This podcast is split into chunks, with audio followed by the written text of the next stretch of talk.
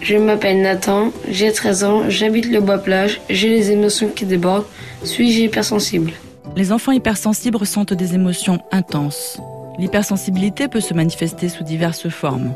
Pour les petits, la réaction au bruit, aux matières, aux odeurs et à la lumière. Pour les plus grands, on notera une imagination débordante, des émotions marquées en écoutant de la musique, ou bien en regardant un livre, ou encore se laisser envahir par ses sentiments face à des sons ou une foule excessive, avoir du mal à faire plusieurs choses en même temps. Il peut y avoir plusieurs comportements pour l'enfant hypersensible. Il peut être soit renfermé, introverti, soit à l'inverse très expressif. L'enfant hypersensible peut avoir facilement peur, ne pas aimer les surprises, avoir de l'humour, une bonne intuition, il peut se poser beaucoup de questions. Je remarque que l'enfant peut avoir du mal à prendre des décisions rapides. Il demande le calme, il observe facilement la détresse d'autrui, il peut accorder beaucoup de valeur aux choses et être incommodé par les endroits bruyants et bondés.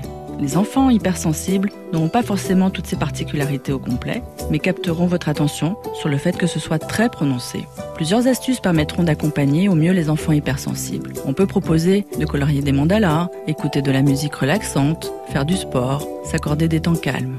Apprendre à connaître, nommer et exprimer ses émotions est important. Mettre en place des rituels, faire de la sophrologie, de la relaxation, chanter, danser, dessiner ses émotions. L'hypersensibilité n'est pas un problème, mais fait partie de la personnalité qui fait ressortir de belles qualités. Cela peut parfois être un atout, alors cultivez-le. Et puis n'oubliez pas qu'une parole dite est un nuage de moins dans la tête.